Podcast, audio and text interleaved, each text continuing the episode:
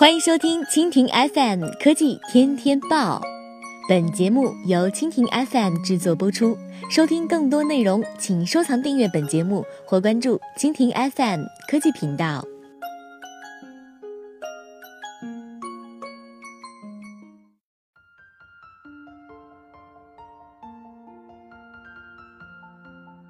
海外播报：社交媒体僵尸粉猖獗，纽约检察长宣布已经展开调查。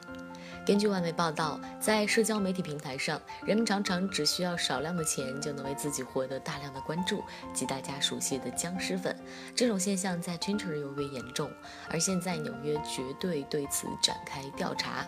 获悉啊，其中一名叫做 Dumi 通过兜售 Twitter 转发僵尸粉来为自己谋取了大量的经济收益。那么据称呢，这家公司大概控制着三百五十万个账号，提供两亿个 Twitter 僵尸粉。目前啊，纽约总检察已经宣布对其展开调查。那么这个检察长呢也表示，不断流行起来的机器人意味着真实的声音经常在我们的公共对话当中遭到淹没。同时，在他看来啊，那些花钱买僵尸粉的人，同样也能通过钱来为自己获得影响力。